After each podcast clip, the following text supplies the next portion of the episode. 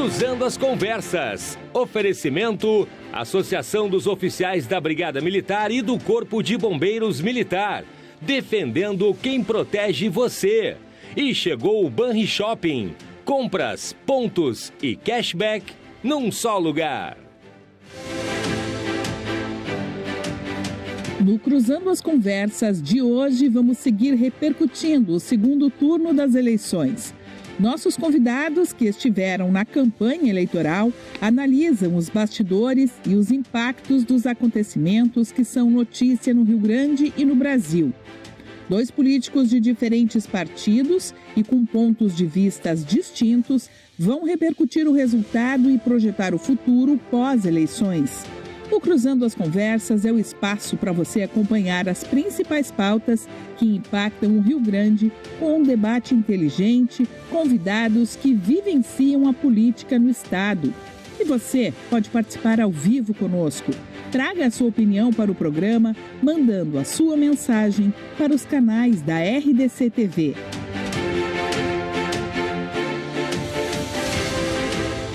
Esse é o assunto do Cruzando as Conversas desta quinta-feira, 3 de novembro de 2022, com o jornalista Renato Martins e seus convidados.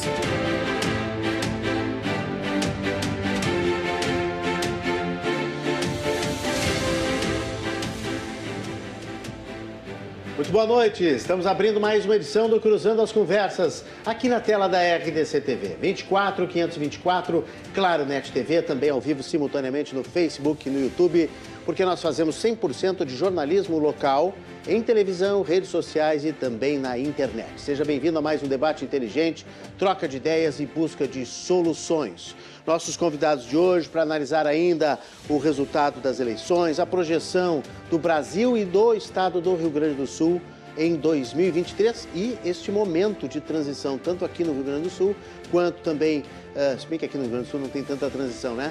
Uh, quanto no Brasil. Nossos convidados de hoje são um deputado eleito pela primeira vez para a Assembleia Legislativa e um deputado reeleito para a Câmara Federal Bancada Gaúcha. Adão Preto Filho, deputado estadual pelo Partido dos Trabalhadores. E Lucas Redecker, deputado federal pelo PSDB, que é presidente também do partido no Rio Grande do Sul, são os nossos convidados. Você se manifesta, você pergunta, você manda o seu comentário, a sua mensagem pelo nosso WhatsApp, que cai aqui diretamente no tablet. Eu estou ainda apagando as mensagens de ontem. Vou mandar um abraço para todos que eu não consegui ler, porque ontem realmente foi uma interação impressionante. Feriado, todo mundo em casa assistindo a RDC TV. Mas eu vou registrar o nome de todos que mandaram que a gente não pôde ler. Mas esse é o nosso novo WhatsApp, 99710-8524. Se você tem o nosso número antigo, você precisa trocar na sua agenda do celular e mande o WhatsApp, diga de onde você está falando, mande o nome, o seu nome, por favor, é importante que você se identifique para a gente ler a mensagem. Também pode interagir lá no chat do YouTube e também no Facebook, onde estão as nossas lives. E se você quiser mandar um e-mail, também tem o nosso e-mail, nosso endereço eletrônico, que é o cruzando as conversas, está aí na tela, arroba gmail.com. Deputado recém-eleito do Partido dos Trabalhadores, Adão Preto Filho, que prazer recebê-lo aqui pela primeira vez. Um grande abraço, boa noite, seja bem-vindo. Muito boa noite, Renato Martins. Boa noite, Lucas Redecker. Quero cumprimentar toda a audiência que está nos acompanhando através desse canal importante de comunicação, RDC TV. Agradeço o convite. É uma satisfação estar aqui pela primeira vez. Mas é muito parecido com o Edgar. Espero que isso seja um, um elogio. Muito né? obrigado. O jeito de falar, né? a semelhança também física, né? Vocês são nove irmãos lá de Miraguaí. Nove irmãos, eu sou a rapa do tacho, dos pretos dos homens. Uhum. Tive a honra de levar o nome pois é, dizer, do meu saudoso Adão Preto, Adão Preto Filho, né, uma responsabilidade enorme de carregar esse legado, essa história tão rica, né? O pai deixou essa herança que não só para a família, mas para a esquerda gaúcha, para a esquerda brasileira, né? Deixou uma história tão bonita e que eu tive a satisfação de ser eleito deputado estadual certamente também muito por essa história, né? pela minha trajetória como vereador, como militante do nosso partido, mas muito também pela história do saudoso Adão Preto, meu pai. Muito bem, eleito com 66.457 votos, confere? Formado em gestão pública, Vereador, candidato a vice-prefeito em Viamão, filho do ex-deputado estadual e federal Adão Preto, também irmão do candidato ao governo do estado Edgar Preto.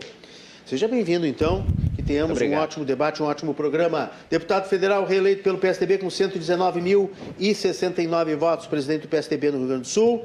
Melhor parlamentar do Rio Grande do Sul pelo ranking dos políticos 2019-2022. Lucas Redecker. Boa noite, deputado. Seja bem-vindo mais uma vez. Boa noite, Renato. Prazer imenso estar aqui. Muito obrigado pelo convite, RDC TV. Também saudar o Adão Preto, filho.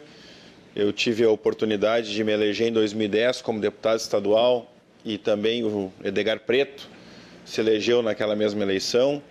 E tínhamos uma história muito parecida. É uma história que, claro, uh, com lados ideológicos distintos, mas também parecida porque nos elegemos nas nossas primeiras eleições uh, levando o nome dos nossos pais como uma carta de apresentação, a confiança das pessoas através uh, do trabalho que eles fizeram.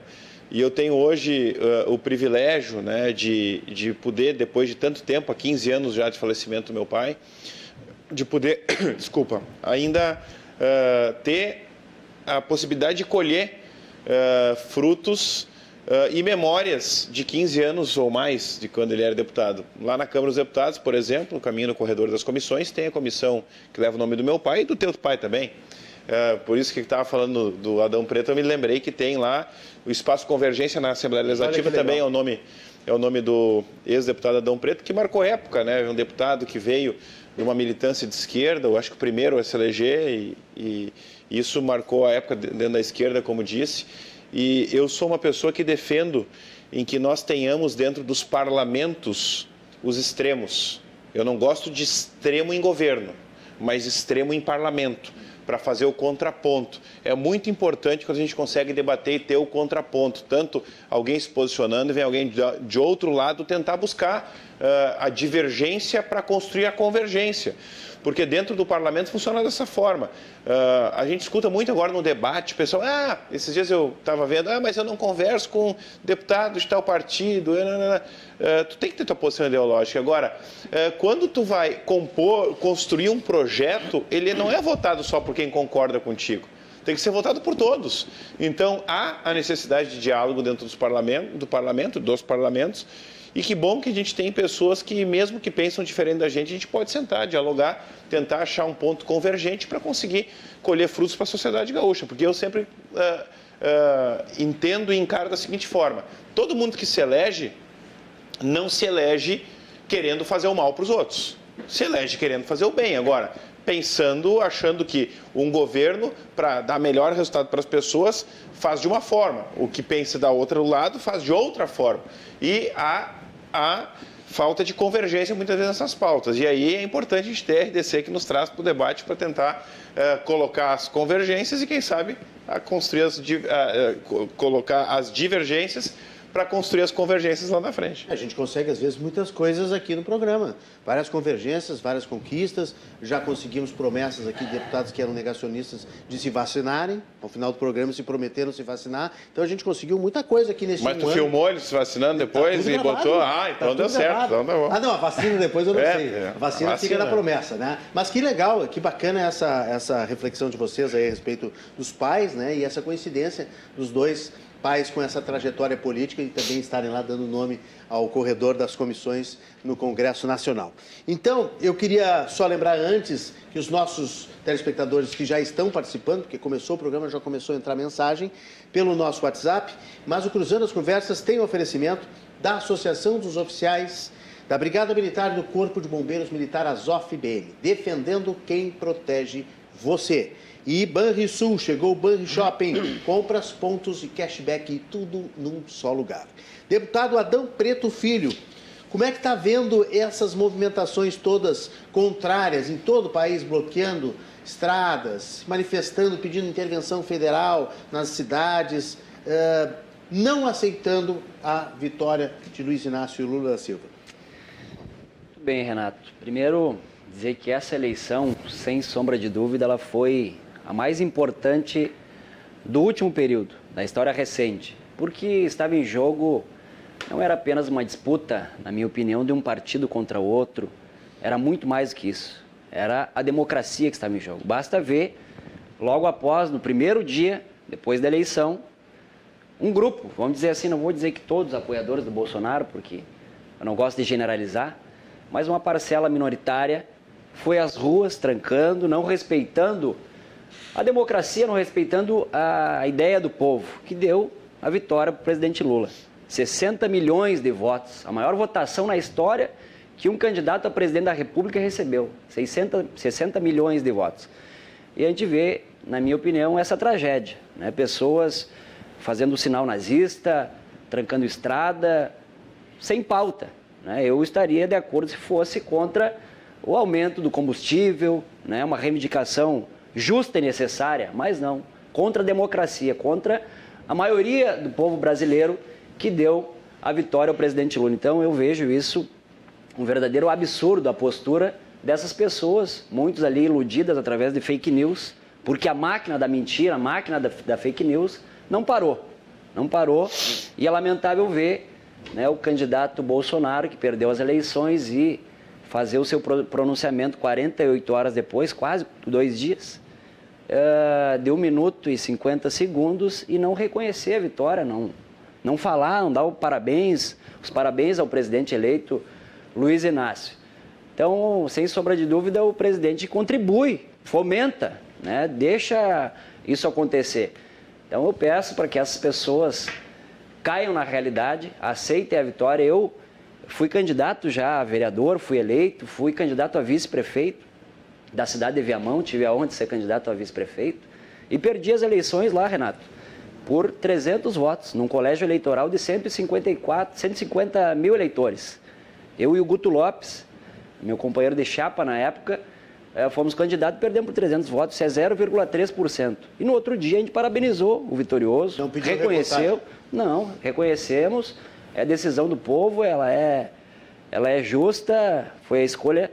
Então, essa situação hoje é lamentável ver pessoas ainda né, na rua, trancando estrada, prejudicando a economia do Brasil, prejudicando pessoas que querem trabalhar. Né? Se fosse uma, uma reivindicação justa, necessária, eu me criei em reivindicações né, com os movimentos sociais e tenho muito orgulho disso, mas sempre pautado com iniciativas que quereriam melhoria da, da sociedade, que tinham uma pauta, uma necessidade de um, de um grupo, de um setor, mas o que a gente está vendo, infelizmente, é lamentável. É impressionante como alguns dias de bloqueios já causam um efeito cascata, né? Impressionante, faltando alimento, faltando combustível, faltando uma série de coisas. Hoje mesmo estava vendo a indústria tá, já está acenando aí com, com, com, falta de insumos, os supermercados já estão também ah, avisando que já estão faltando alimentos.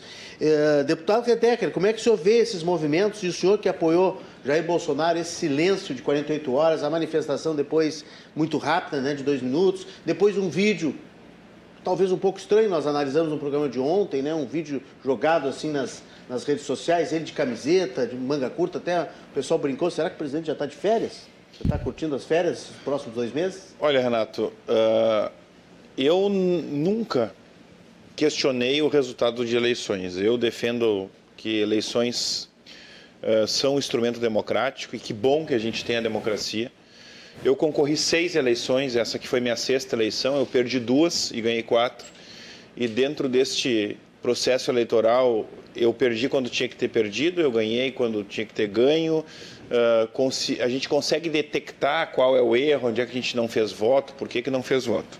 Então, esses eh, eu, eu, eu não consigo compreender uh, nós não aceitar, as pessoas não aceitarem o resultado das urnas. Tem muita gente que critica e que, e que põe em xeque as urnas eletrônicas. Eu não ponho em xeque as urnas eletrônicas porque entendo que, de fato, as urnas eletrônicas elas são seguras, elas são corretas. Uh, o mesário vai lá, imprime a zerésima, mostra que a urna está zerada e, a partir dali, uh, se começa a votação e, quando se encerra, se consegue imprimir uh, um, uma, um recibo, como é que chama? Um relatório final. E naquele relatório final tu pode pegar ele e comparar com os dados do TSE depois de serem divulgados. Ou seja, simples. Eu fiz isso muitas vezes. E nunca vi nada que fosse contrário à realidade daquele nenhuma processo eleitoral, nenhuma discrepância. Então, uh, o primeiro ponto que eu acho que tem que frisar é o seguinte: as eleições são democráticas e as manifestações que são feitas, uh, elas, eu acho que todo mundo tem direito de se manifestar. Eu sempre fui uma pessoa que criticou uh, manifestações que trancavam as ruas, as estradas e que cerceavam o direito de ir e vir das pessoas. Eu acho que isso é sagrado, é constitucional, tanto de esquerda quanto de direita. E nós estamos vendo hoje uma manifestação de direita uh, e que ela poderia se tornar uma manifestação legítima. Mas ela perde a legitimidade a partir do momento em que as pessoas começam a ir contra a própria Constituição Federal e contra a circunstância uh, da sociedade ter no seu dia a dia a sua qualidade de vida prejudicada em virtude da manifestação, porque não tem gasolina, não chega combustível, faltam insumos para as indústrias, uh, faltam insumos supermercados. Uh, então, o primeiro ponto, na minha avaliação, é que as pessoas possam se manifestar, vão para a beira da estrada, se querem na estrada, deixa o trânsito fluir, deixa a logística funcionar. Uh, no meu ponto de vista, pelo que eu vejo, a manifestação ela é muito mais contra o Supremo Tribunal Federal do que contra o resultado das eleições. Porque o resultado está lá, está posto. Agora, as pessoas foram para a rua justamente questionando a posição do Supremo na possibilidade do Lula concorrer ou não, já desde a época da Lava Jato, da suspensão uh, da condenação do Lula através do julgamento do Moro, uh, das questões de interferência do ministro Alexandre de Moraes durante o processo eleitoral, em alguns pontos, de proibir de divulgação de algumas propagandas do Bolsonaro, enfim. Ou seja, essa manifestação não tinha que ser feita na estrada, trancando a estrada. Se está contra o Supremo Tribunal Federal, manifesta contra o Supremo Tribunal Federal. Essa é a lógica, na minha avaliação, pelo menos. Né? Deputado, né? só, só para complementar aqui, ó, os bloqueios estão chegando na casa dos bilhões de reais de prejuízo. 500 mil litros de leite foram derramados nas estradas brasileiras. E o mercado financeiro está, obviamente, sentindo tudo isso depois da volta do, feriado de finados, mostrando que os prejuízos da economia são inescapáveis. Nesse momento, são irreversíveis. É que se inicia com os, com os produtos perecíveis. O produtor de leite, por exemplo... Até ovo ele, para a vacina, né? É, o, chegou. O produtor de leite, ele vai lá, ele ordenha as vacas, ele tem que botar num resfriador na propriedade, tem depois tem que buscar. E se não buscar, aquele que está no resfriador, ele vai se perder e o que ele ordenhou, ele e outra, as pessoas muitas vezes, tu não pode não ordenhar uma vaca, né? Sim. Se tu não ordenhar, ela vai ter mastite, vai ter mamite, isso é veterinário, então é uma área que eu, então eu digo, esse é o prejuízo e assim vai uh, o hortifruti, que daqui a pouco passa do tempo na terra, que estraga dentro do caminhão, que é um produto perecível. Então, uh, primeiro, sobre as manifestações. Então, as manifestações, eu, eu não defendo as manifestações da maneira que elas estão sendo feitas, eu defendo todo tipo de manifestação, se é tanto da esquerda quanto da direita, mas que elas tenham legitimidade e que elas respeitem o mínimo constitucional que é o direito de vir e a liberdade das pessoas. Segundo ponto, eu também compreendo que o Bolsonaro demorou eu estava na expectativa de que ele fizesse como o Onix fez aqui no Rio Grande do Sul ao Eduardo Leite, que ligasse para Eduardo, que foi na mesma noite. Eu me lembro que eu estava lá no, acompanhando a apuração dos votos junto com ao lado do Eduardo, de um grupo de pessoas. E no momento em que nós saímos lá do, do, do salão de festas, que nós estávamos para ir para o comitê, nesse meio tempo o Onix foi lá, ligou e de forma legítima uh, deu parabéns ao Eduardo respeitando a democracia. O Bolsonaro não fez. Uh, e isso também estimula né, muito mais uh, as manifestações. E no seu pronunciamento, ele fez um pronunciamento rápido, deixou nas entrelinhas. Eu, eu, até botei isso no Twitter né, e divulguei nas redes. Eu esperava que ele tinha, tivesse um pronunciamento um pouco mais claro em relação ao término das eleições. Foi lá o chefe da Casa Civil e disse que iniciaria um processo de transição, que iniciou hoje com o vice-presidente eleito Geraldo Alckmin, uh, conduzindo o processo uh, uh, da, da transição dos governos. E eu espero, tenho a expectativa que a gente consiga, a partir de agora, ter, ter, ter calma né, e conseguir fazer transição em todos os estados que tiveram segundo turno e também uh, em nível nacional. Não é porque eu não eu vou ser um deputado de oposição ao presidente Lula, já fui oposição ao governo Tarso, presidente Lula, que eu, desculpa, que eu vou desejar o mal para o Brasil. Ao contrário, eu desejo bem para o Brasil, eu, eu não faço oposição do quanto pior, melhor. Eu acho que tem coisas que nós vamos, evidentemente, votar favoráveis, outras, tantas outras contrárias. Né? Uh, eu entendo que tem alguns pontos que, de fato, uh, eu lastimo, né, e, deixei isso bem claro, a vitória do presidente Lula, uh, por alguns pontos, principalmente sobre toda a relação histórica dos processos de corrupção, enfim, que envolveram o seu governo. Agora, eu entendo que tem um recado que tem que ser muito bem absorvido, eu acho que pelo próprio presidente Lula, para que ele faça um bom governo. Uh, porque em 2002, 2003 era um cenário diferente do Brasil. O presidente Lula se elegeu, uh, ele vinha numa série de eleições que ele quase ganhou as eleições, em que ele foi o candidato preferencial e tinha uma expectativa muito grande. Uh, e ele governou o Brasil naquele período e agora nós temos um momento diferente que a economia está diferente, em que tem um Brasil dividido e que vai depender muito da condução do presidente da República, do grupo que ele for compor, nos seus ministérios, o grupo econômico, para conseguir fazer com que as pessoas entendam, até os que são contrários, em que há boa intenção para que as coisas aconteçam.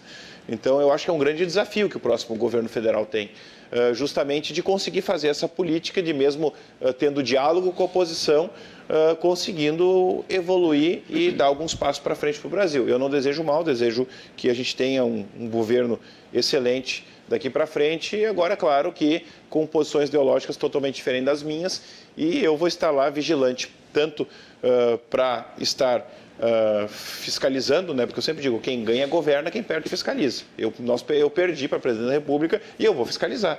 Uh, mas naquilo que for bom para o Brasil, eu vou votar favorável. Bom, enquanto nós estamos vendo imagens aí da vitória do presidente Luiz Inácio Lula da Silva, ele está descansando, inclusive na Bahia, merecidamente três dias. Enquanto isso, a transição começou. Essa transição, uh, deputado Adão, o senhor acha que vai ser tranquila? Você acha que tem tudo para ser bem conduzida? Uh, por mais que o presidente Jair Bolsonaro tenha sido uh, silencioso e discreto, né? Ele praticamente autorizou seus ministros a tocarem o barco, né? Uh, o ministro Ciro Nogueira, está recebendo lá o Alckmin, que já hoje começou a falar e tal. Como é que o senhor está vendo esse processo nacionalmente?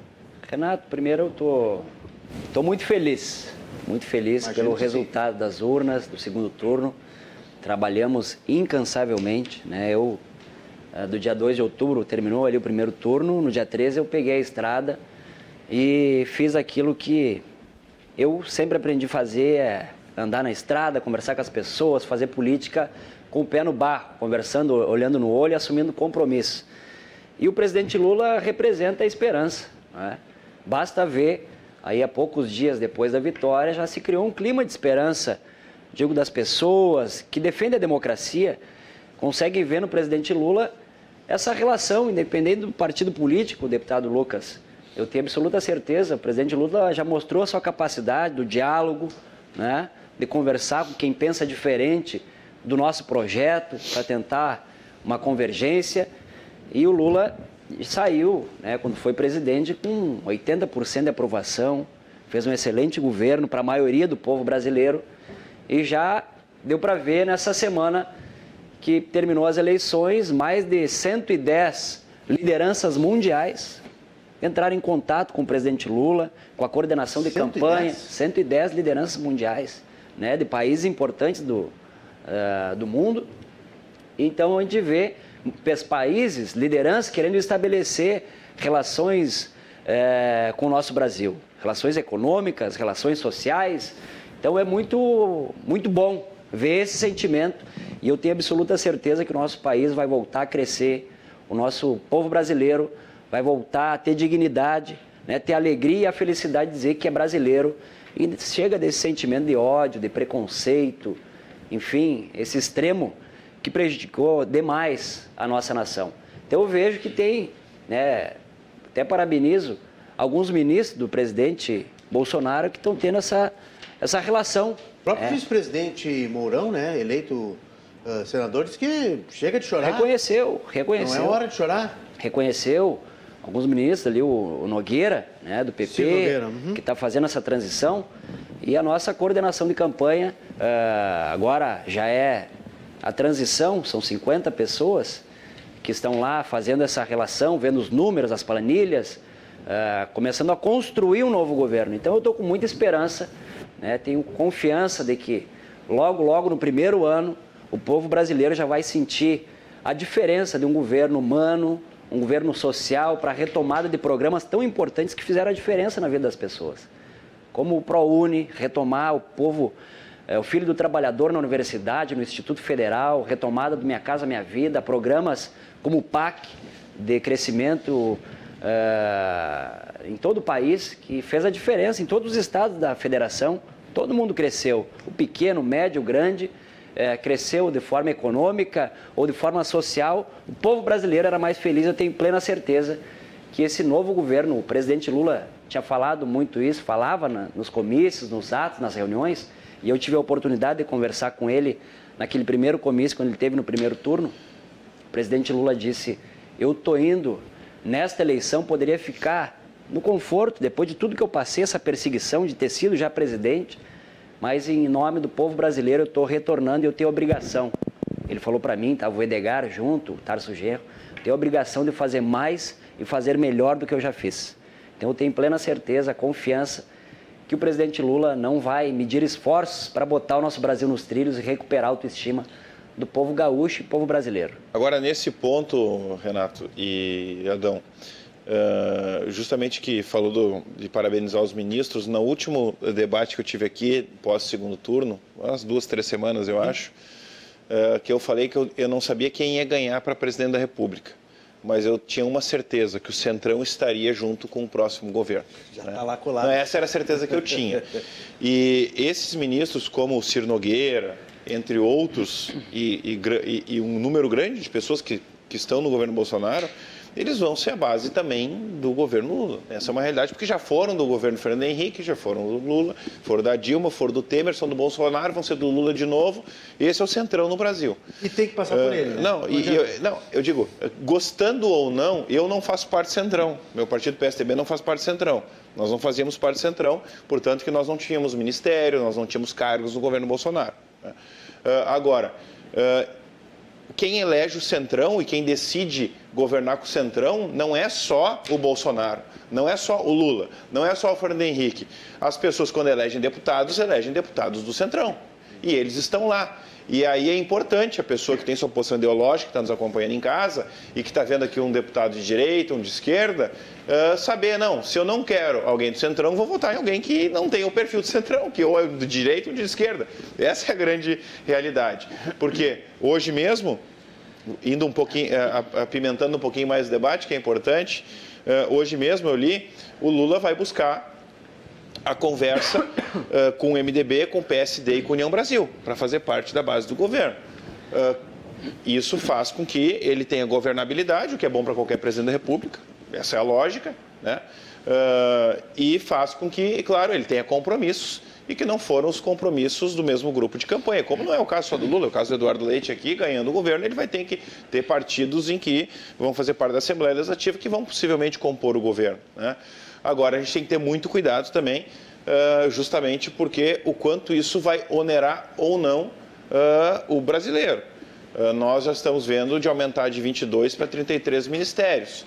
E aí eu me lembro que nós tivemos, num, eu li uma notícia também que a minha assessoria mandou hoje, uma, antiga, que, se eu não me engano, nós tínhamos no governo do Lula uh, ministérios com orçamentos, uns 10 ministérios mais ou menos, que os orçamentos eram relativos a pagar apenas o salário da estrutura ministerial e que os orçamentos não tinham uh, muitos orçamentos uh, em alguns ministérios de grandes investimentos.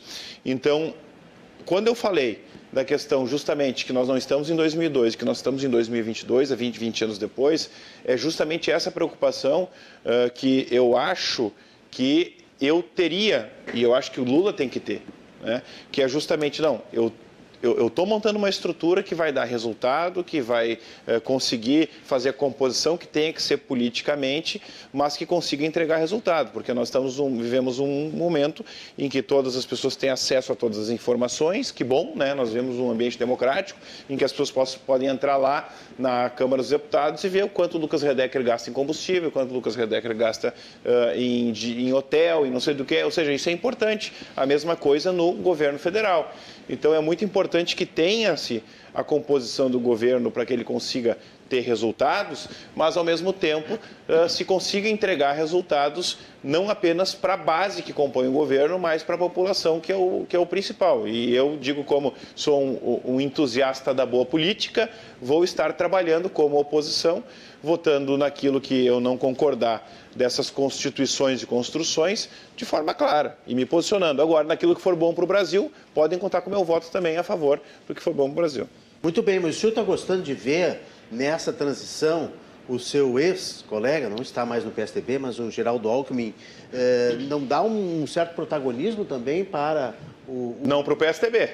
Não, não, não para o PSDB, só para deixar claro. Mas não, mas não, é interessante, é. eu vou fazer a mesma pergunta que o deputado Adão, não é Não, o que, que eu vejo do Geraldo Alckmin? Uh, o Geraldo Alckmin, quando Funciona foi... como algodão entre os cristais? Quando ele foi governador de São Paulo, do PSDB, eu tive várias vezes com ele, é uma pessoa que eu sempre tive dentro do PSDB uma relação muito próxima. O pessoal chama de, ele de picolé de chuchu, ah, mas eu acho que ele tem conversei, uma série de valores. O Geraldo Alckmin tem virtudes. Várias tem vezes virtudes. que eu era deputado estadual, ligava para ele, ligava para o Palácio Bandeirantes, retornava, conversava, um cara de fácil acesso. Né? É. Agora, eu me decepcionei muito Uh, com não com a saída do Alckmin, porque era algo que iria acontecer natural pela relação dele com o Dória, ele que trouxe o Dória, ele que bancou o Dória para ser candidato a prefeito. Uh, o Dória deu, na minha avaliação, deu né, uma rasteira nele na política, é uma realidade. Sim. E o Geraldo Alckmin saiu do partido chateado com a circunstância interna do PSDB de São Paulo. Então, esse é um ponto. O segundo ponto, quando ele se filiou no PSB, uh, o que me chamou muita atenção e que eu me decepcionei, uh, não é por ele ser vice do Lula.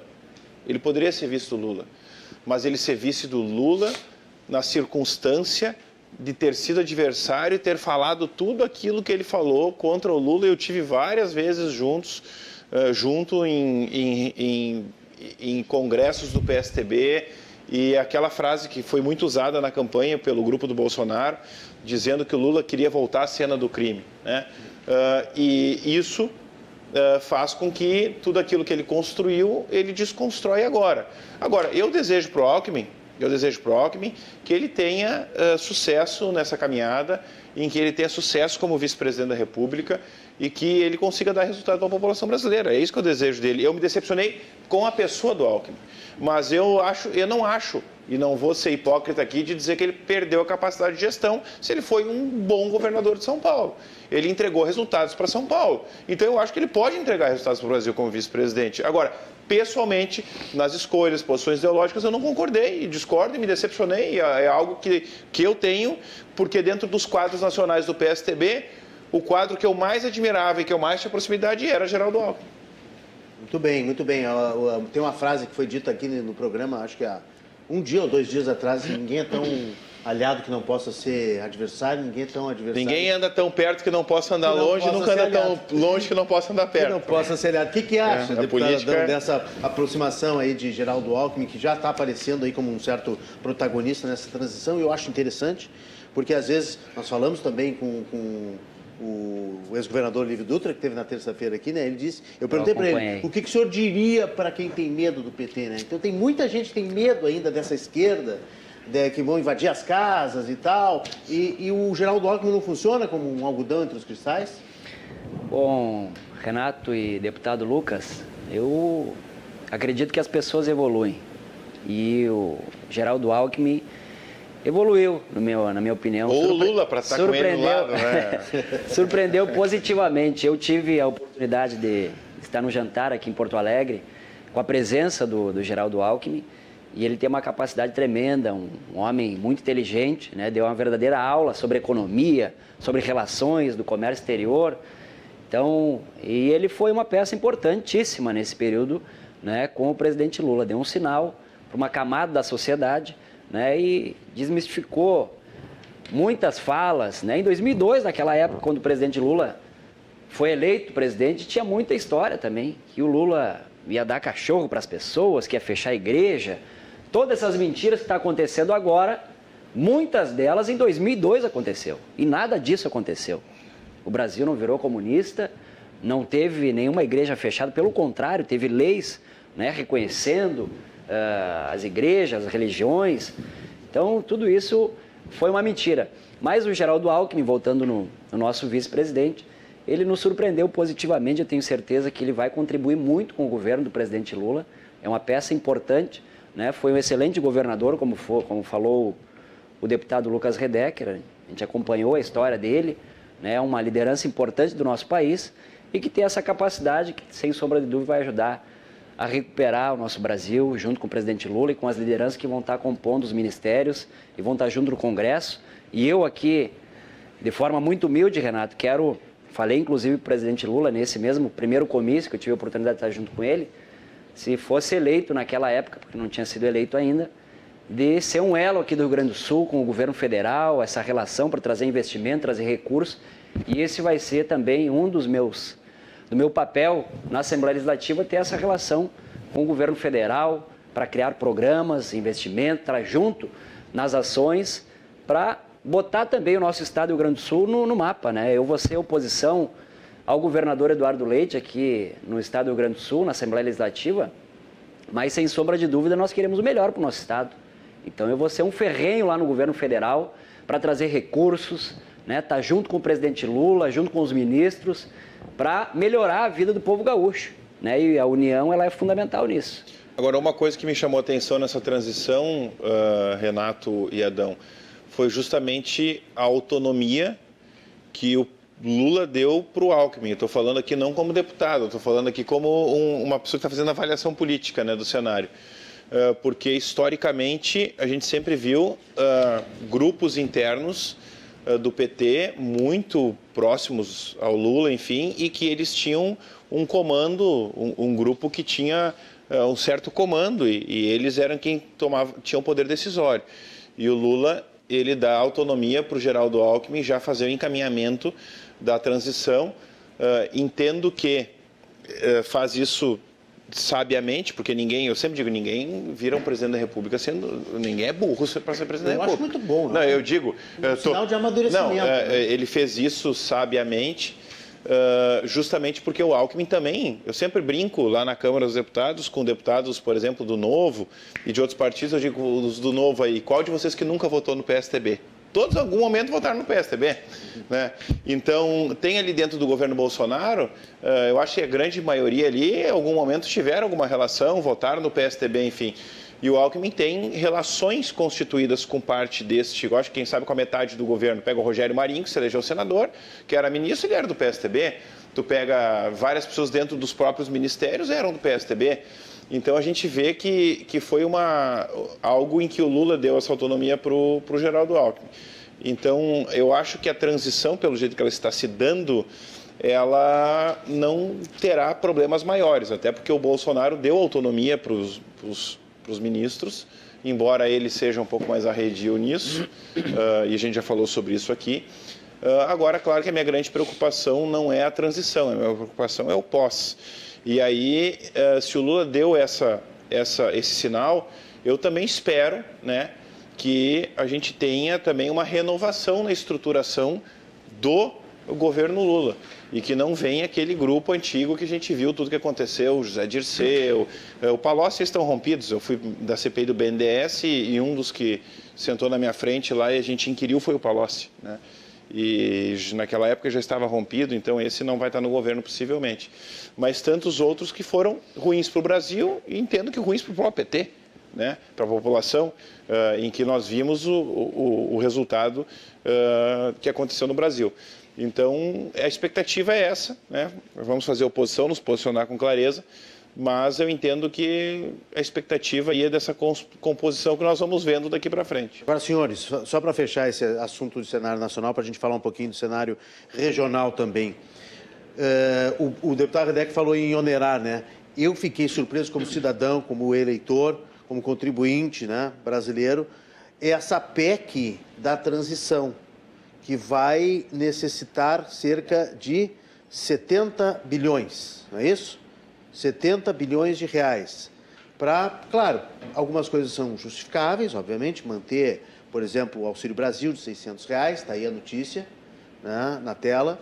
Uh, o salário mínimo reajustado acima da inflação. Eu tinha visto hoje, eram 200 bilhões 200 que seria. Bilhões, pior ainda, então. Que eu tinha visto, eu não sei se nós estamos falando da mesma coisa. Não, é essa PEC aí, ó. PEC para acomodar despesas inadiáveis em 2023. O relator do orçamento hoje deu uma entrevista coletiva e disse que é necessário aprovar isso para o senador Marcelo Castro, é. relator do orçamento, apresentação de uma proposta de emenda à Constituição emergencial para poder acomodar essas despesas inadiáveis. Embora 200 bilhões seja um percentual baixo perto de um orçamento de 4 trilhões. Claro, no universo. Mas 200 bilhões mas é precisa, muito dinheiro. Precisa. Não, é o que eu digo, é muito dinheiro e isso falta quando nós estamos tratando do, de furar o teto.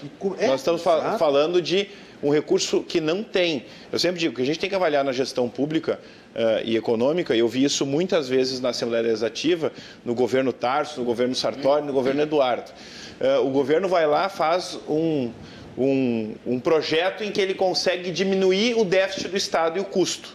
Aí vem uma categoria que diz, não, já que diminuiu tanto, tem que dar tanto, vamos dar tanto regional. Nós estamos diminuindo no que não tem, no prejuízo, no déficit.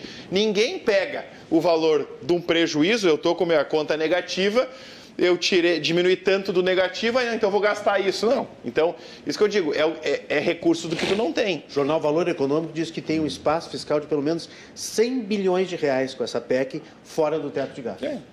É, então eu, eu tinha lido 200, então, mas se for 100, não, mas, não, 200 é pode é muito... ser os 200, mas estoura 100. Não, é história 100, é, é, é recurso fora em que vai ser pago. Que vai e, ser pago. Deputado Adão, o que o senhor acha? Precisa gastar todo esse dinheiro mesmo? Hein? Olha, Renato, essa PEC é, para furar o teto de gastos, é. na minha opinião, acho que não deveria ter esse teto de gastos, porque investir na educação, né, ter orçamento na educação, ter orçamento na ciência e tecnologia, é investimento, não é gasto. E a gente viu ao longo desse mandato, eu acho que foi cinco PECs que o Bolsonaro furou o teto de gasto. Inclusive agora no ano de 2022. Eu acredito, não, não vou dar certeza aqui, deputado Lucas, com o voto do PSDB. Não, algumas eu, eu votei, acredito. dependendo. E eu, eu não estou criticando. Algumas eu votei. Eu não Principalmente criticando. a do Auxílio Brasil, que nós votamos para ampliar o Auxílio Brasil Exatamente, até foi o Lula Não tinha como agora. não fazer no momento Eu não estou lhe criticando. o Lula quer não, não, não, eu sei que não, mas é, é uma É, é no sentido porque como é que tu, o povo passando fome, passando claro. dificuldade, passando necessidade. O governo, na época, queria dar um auxílio emergencial de 200 reais. E a bancada do PT e outras bancadas apresentaram uma emenda para ser de 600 reais, que foi aprovada. É, ampliação do auxílio teve... emergencial de 200 para 600, isso é uma coisa que tem que deixar bem claro aqui. Quem fez isso foi o Congresso Nacional. Foi o Congresso Nacional, porque nós recebemos com 200, foi composto com uh, o governo federal, com os ministérios, o Ministério da Economia, se chegou num valor de 600 reais. Essa é uma realidade.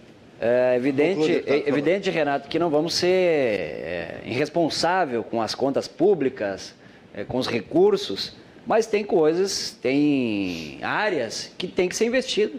Para nós botar esse Brasil a voltar a crescer, é ter, botar o pobre no orçamento. E isso precisa de ter orçamento na educação, orçamento na ciência, orçamento em obras. E da forma como está, esse orçamento, inclusive, o Bolsonaro não, não conseguiria cumprir as suas promessas de campanha com esse orçamento. O próprio Bolsonaro teria que fazer esse, esse romper com esse teto de, de gasto. Então, o presidente Lula está cumprindo com as suas promessas. Né? E para cumprir com essas promessas, ele teve que é, romper com o teto de gasto, que foi 200, eu acho que é 200 mil. Pode chegar a 200 bilhões. Nós, nós, nós tivemos agora. Se estava certo, eu estava certo. O mínimo é 70 bilhões. É, 200 e pode chegar até 200 bilhões. É, eu... O pior é ver, Renato e Lucas, só para concluir, Melém de raciocínio, é ver essas emendas secretas. Né? Esse orçamento secreto, que a gente não sabe para onde vai, para onde vem, que é o orçamento que eles dizem, do, as emendas do relator, mas que é os deputados que estão indicando, uma parcela de deputados que a gente está vendo aí uma série de, de rombos e que vai estourar logo aí adiante, porque o Lula já disse que vai, aquele, os 100 anos de, de, sigilo. de sigilo, vai, vai ser um dos primeiros atos que o presidente Lula quer fazer, né, para ver o que, que ele quer esconder, o que, que o ex-presidente e os seus ministros queriam esconder com 100 anos. Nem os netos da gente iam ver o que aconteceu durante esses quatro anos. Então tem muita coisa, muita, é, não vou dizer roubalheira, mas por baixo dos panos, que logo ali na frente, no primeiro ano, eu acredito que o presidente Lula vai apresentar um, um decreto e vamos romper com essa com esse sigilo aí de 100 anos, que foi tantas coisas que prejudicaram a nossa nação. Renato, se tu me permite dois Por pontos. Favor. Primeiro, o teto de gastos eu acho extremamente necessário, é importantíssimo. Eu comparo com uma família. Quem ganha 100 e gasta 110, em algum momento vai se endividar e não vai mais ter o que fazer. Vai ter que vender a casa, vai ter que vender o carro, enfim. E o governo não pode ser diferente. A gente tem o costume no Brasil nos estados, também muitas vezes nos municípios. O município até não é tanto porque o Tribunal de Contas ele atinge e consegue pegar mais os municípios. Muitas vezes o governo federal e o governo do estado menos. Tá?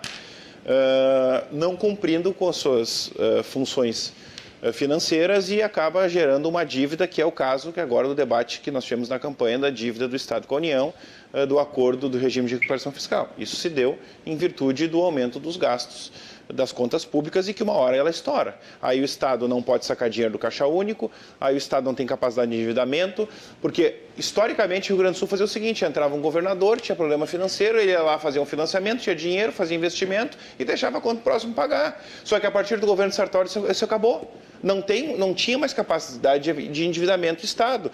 Os depósitos judiciais estavam limpos, estavam raspados. Então, nós temos que ter o cumprimento do teto de gastos. E o grande desafio do gestor é ele cumprir o teto de gastos e investir em educação, investir em ciência e tecnologia, investir em infraestrutura, e aí é importante ter a iniciativa privada entrando nos investimentos em infraestrutura, ter as parcerias público-privadas, a gente conseguir ter investidores internacionais e nacionais dentro do próprio país, como foi feito uh, em vários governos, inclusive no do PT. Na época uh, dos aeroportos, todos foram com parcerias privadas dos aeroportos. Então, eu entendo que esses 200 bilhões, sim, eles vão furar o teto, vão fazer falta e o correto é o governo se adequar à realidade uh, do seu orçamento. Uh, a questão uh, do, das emendas de relator, elas, pelo eu estava vendo hoje, o valor delas gira em torno de 19 bilhões. 19 bilhões as emendas de relator, que é o chamado orçamento secreto. Como é que funcionam as emendas de relator? Isso é importante explicar. Uh, todos os deputados federais de qualquer partido, do PSTB, do PT, do PCdoB, do PSOL, eles podem, quando se compõe um orçamento, encaminhar um pedido de emenda para o relator. Todos fazem. Isso é natural. Onde é que está o furo da bala? É quem recebe as emendas de relator, não é quem pede as emendas de relator, mas quem recebe. Porque quem paga as emendas de relator é o governo numa composição com o relator do orçamento. Essa é a grande realidade. Uh, como é que funcionava nos outros governos antigamente, no governo do PT, no nos governos uh, que passaram? Simplesmente não tinha, não era feito pelo um relator do orçamento. Tu ia lá e isso era muito Uh, quem acompanha a política há muito tempo vai, vai, lembrar que os prefeitos eles iam sempre no final do ano para Brasília, nos últimos dias do ano, porque pegavam os recursos dos ministérios que não tinham sido encaminhados ainda e aí tentavam buscar o recurso para encaminhar, porque as indicações eram feitas diretas pelos ministérios para os deputados da base do governo.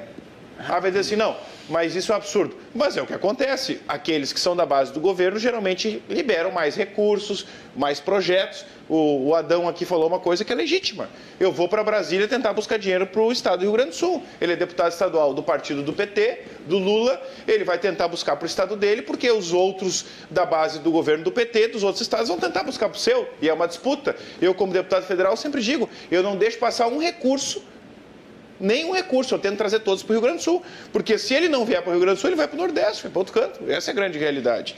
Só que um cuidado tem que ter, porque hoje eu já fiquei também sabendo informações dentro da Câmara que uh, essa busca do centrão aí, que o Lula vai tentar fazer essa composição, uh, a tendência, a tendência é que a emenda de relator numa composição com o governo, pode mudar o nome, alguma coisa, que ela seja uh, mantida, né? Uh, não do formato que era dos ministros passando do governo direto, mas que ela seja mantida. Então, o ideal seria que essas emendas de relator elas não existissem. Só uma parte, deputado Lucas, não vai ser mais emenda secreta, não vai ser mais o orçamento secreto, vai ser orçamento participativo que o presidente Lula vai fazer. É que o secreto é o pagamento, não é o encaminhamento, entende? O que tem que ter é transparência de quem recebe. Porque se eu mandar um pedido de 10 milhões de emenda e tu mandar um pedido de 10 milhões de emenda, as pessoas têm que saber se os teus 10 milhões foram liberados 9 e o meu foi liberado 1.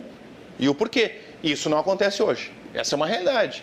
E é importante que tenha a mesma, uh, o mesma, a, a, a mesma transparência que foi sempre uh, exigido do orçamento constituído, das emendas, uh, que seja feito dessa forma. Que nós vamos saber quem é que representa quem, quem é que é da base, quem é que não é, quem é que recebe recurso e para onde que vai. Agora, o que a gente não pode, na minha avaliação, como deputados, é que os recursos não venham para o nosso Estado. Eu tenho, temos que trabalhar para que venham para o nosso Estado. E agora, também não podemos pagar um preço que é o preço de se vender por voto, que é o preço de chegar lá, não, eu só vou, uh, só pode uh, receber se tu votar tal coisa. Comigo isso nunca aconteceu e nunca vai acontecer.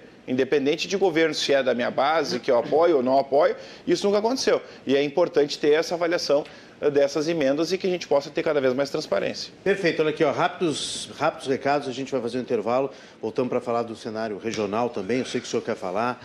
Mas a Claudete está dizendo aqui ó, que está com o senhor. Boa noite, Preto. Estamos com Lula.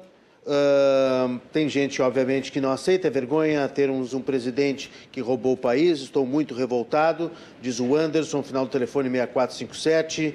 O Nilson Rocha diz que uh, parabéns, Lucas Redecker, pela explicação dos recursos de emenda de relator já pode ser o novo presidente da CMO. O que é CMO? Comissão Mista de Orçamento, ah, que, é, tá. que é justamente que, o, aonde sai. Tá, tá, tá é bom. que é muito. Como é que é o nome do. O, o Nixon Rocha. Ah, mas isso aí é, é, muito difícil de conseguir ser presidente da CMO, porque é, tem muita gente querendo, né? Mexe direto é. com, com, É, com, e aí. Ali. É, Ricardo tem... Mendes nem assumiu é. e já quer dinheiro extra para começar a roubar. Uh, para quem ele está falando isso? Está falando certo para o presidente Lula, né? é. obviamente. Porque nós falamos dessa PEC aí, ah, tá. da transição que está pedindo mais dinheiro. Né? A Marilda da Fazenda de Campos dá parabéns ao deputado Lucas Redecker pela sua posição. Uh, tem, mais, tem mais aqui, ó. Uh, STF tem que ser desfeito junto com o PT. é o pessoal pedindo Cleverson Fagundes Nunes. Muita gente ainda. Tem, tem um sujeito aqui que eu acho que fez manifestações, está fazendo manifestações. Betina Ludwig estava acompanhando o programa. Obrigado, Betina. Está eh, dizendo assim: ser, vamos lutar até o fim, mas será que vale a pena ficarmos nas ruas? Então, a própria, o próprio manifestante está em Fique dúvida. se, manifeste, se manifeste, mas não tranque rua. Não é. tranque rua. Pega tua bandeira, manifesta, vai para a rede social, te posiciona, agora não tranca a rua. Mas, é deputado Lucas, mesmo então... fazendo essa, essa oposição que eles estão fazendo, mesmo que não tranque rua, isso é um crime. Eles estão cometendo um crime é o contra Souza, tá? a tá democracia contra não, depende a carta que, maior? Não, depende do que eles estão fazendo. Aqueles que estão pedindo intervenção militar é um crime. Exato. Eu concordo, não tem, não é tem espaço para intervenção militar em país nenhum e nem deve. Né? Agora, se manifestar contra o STF, uh, que defende outros posicionamentos, isso é uma coisa de livre, é, é livre para cada um e todo mundo tem que ter o direito de fazer. Agora, tu fazer o símbolo nazista como foi feito, tu pedir intervenção militar, eu concordo, isso não pode ser, não há espaço para isso e eu entendo que o Congresso Nacional não vai aceitar, independente se vai ser presidente, se é presidente A, B ou C, nós não podemos, nós não podemos retroceder ao passado. Nós lutamos pela liberdade. Eu, o meu partido, o PSTB, foi o partido que lutou para que a gente pudesse ter possibilidade de voto, possibilidade de escolher o nosso presidente da República. Então, o Rosenito está fechado com o Bolsonaro sem prazo de validade. Está mandando aqui no nosso WhatsApp. É, e tem aqui, ó, também mais manifestações, não para de entrar. O Edson Busato aqui de Novo Hamburgo diz que é a respeito da transição que vai ser feita. Por que, que o presidente Bolsonaro não incluiu, então, esses valores no orçamento já para o Auxílio Brasil, aumento do salário mínimo? Boa pergunta. É um viu? erro, é um erro é, dele, deveria boa pergunta. feito. E a Foi só até o final do ano. Verba para a farmácia popular, para a educação, etc. Um absurdo esta atitude. Fica na cara que se ele tivesse ganho já em janeiro de 2023, cortaria esses benefícios. Edson Busato nos prestigiando tem lá. Tem que entender que para cortar benefício tem que passar para não incluir, para incluir benefício tem que passar pelo Congresso. E quando foi se discutir o orçamento, o Congresso pode incluir, como já fez, como passou de 200 para 600 reais o auxílio emergencial. Renato, só respondeu o Busato, que fez esse questionamento, certo. E, e muito necessário. O Bolsonaro ele estava sendo irresponsável ou, ou estava mentindo para a população. Né? Com esse orçamento que ele apresentou esse ano para 2023, não teria nem merenda para as nossas crianças nas escolas. Não teria o Farmácia Popular, que é um programa importantíssimo que foi criado na época do PT. Não teria muito menos os 600 reais do Auxílio Brasil. Então, que orçamento é esse? Então, o Lula, o que ele está fazendo agora, furando esse teto de gasto, é cumprindo com a sua palavra, cumprindo né, com aquilo que ele prometeu. Então, o presidente Bolsonaro estava sendo irresponsável, mentiroso, ele estava mentindo para as pessoas na TV, porque ele estava prometendo 600 reais, a continuidade, estava prometendo a, a merenda escolar para as crianças, e tudo isso não estava. É, eu estava lendo aqui uma, uma publicação, não estava no orçamento né, com, esse, com esse recurso que eles apresentaram para 2023. Muito bem, vamos falar um pouquinho do cenário estadual no próximo bloco, um intervalo rápido e eu espero vocês aqui no Cruzando as Conversas. Continuamos com o deputado Adão Preto Filho, recém-eleito pelo PT e também deputado federal pelo PSDB, Júlio uh, Lucas. Lucas Redecker. Lucas Redecker. É que tu tá é... com Adão Preto no teu lado, é, é difícil, é, tudo, é, não, não confundir Mas uma homenagem sempre, ah, sempre fica sempre homenagem. É, pelo PSDB, Lucas Redecker, a gente volta rapidamente aqui, eu espero vocês. É que essa questão do.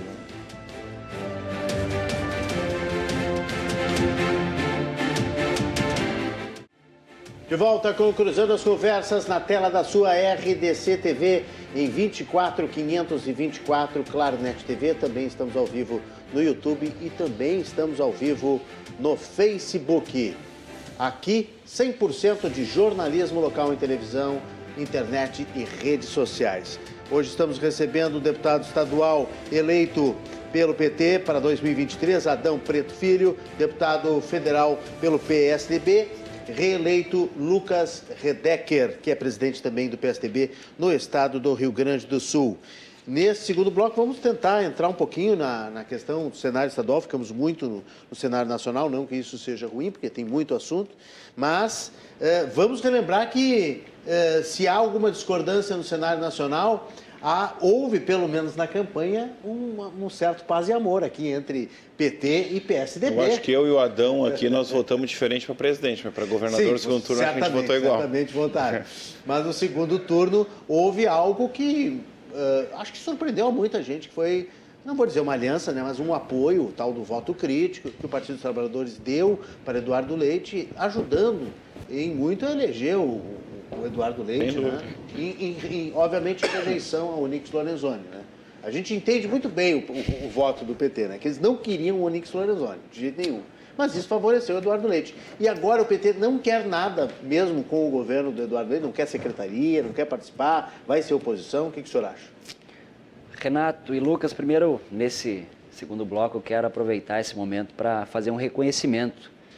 Né? O Edgar Preto, meu irmão, que foi nosso candidato a governador, que foi muito bem, surpreendeu excelente, excelente o nosso partido, surpreendeu a nossa federação, a postura, a grandeza né? representou muito bem as nossas pautas, as nossas ideias e, e se apresentou muito bem. Hoje, sem sombra de dúvida, o Edgar é uma das principais expressões políticas do nosso campo de esquerda do estado do Rio Grande do Sul e do sul do Brasil, né? pela postura que ele teve.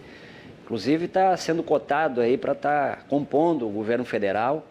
Eu acho que é justo, merece, pela postura que ele teve, né? por 2.400 votos, não foi para o segundo turno, acho que nunca, nunca aconteceu Exatamente. Numa eleição aqui no estado do Rio Grande do Sul, uma diferença tão curta de um candidato ir para o segundo turno, né? Disputando com o candidato Eduardo Leite, que estava indo à reeleição, né? com a máquina do, do estado. Uh... Se tivesse um pouquinho mais de urna...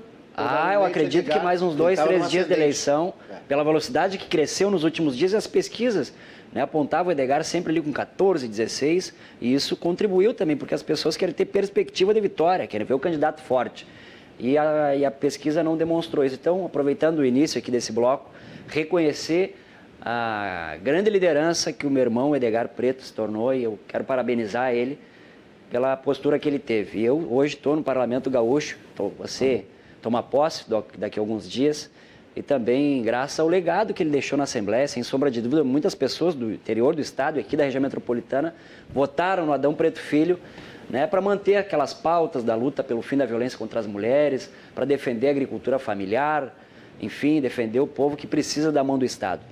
Então, parabéns ao Edgar Preto, uh, meu irmão, nosso candidato a governador. E sobre o Eduardo Leite. Que está me devendo sobre uma visita aqui também, viu? Já foi feito convite para Edgar Preto, vai vir aqui também no programa. Com certeza ele vem.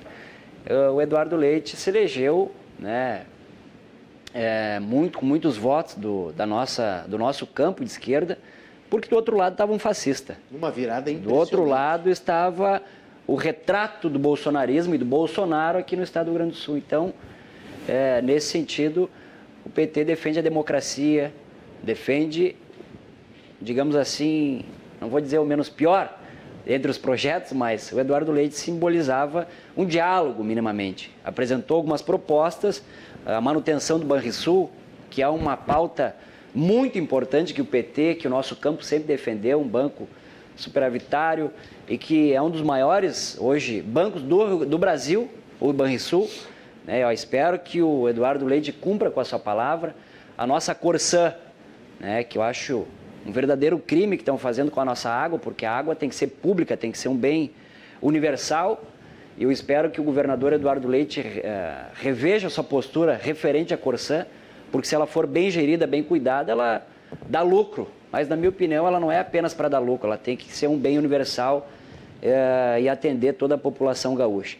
Então, são alguns temas que uh, sintetizou muito, digamos assim, o, o apoio crítico do meu partido eh, ao Eduardo Leite. Né? O Olívio Dutra, o Tarso Genro, o senador Paim, as nossas principais expressões políticas e, e tantas outras lideranças fizeram uma avaliação no segundo turno e já na primeira semana sinalizaram né, esse apoio crítico. E não querem nada do governo Eduardo Leite? Não temos a intenção de entrar, entrar no governo do Estado, né? não, foi, não teve nenhum acordo, não, não era esse o entendimento. Sim, mas mesmo que não tenha um acordo, agora, por exemplo, não, eleito, não. Eduardo Leite não querem sentar não, junto, não porque querem tem negociar. algumas, algumas pautas que a gente não tem diferenças, tem, a gente respeita a ideia do, do PSDB, do, ele se elegeu dessa forma. Uh, eu serei um deputado estadual de oposição, né, uma oposição coerente, uma oposição, oposição é, propositiva, né, e como eu disse no início do nosso programa, né, sendo um elo do governo aqui da Assembleia Legislativa com o governo federal, para trazer recursos, trazer investimento e querendo o bem do nosso Estado.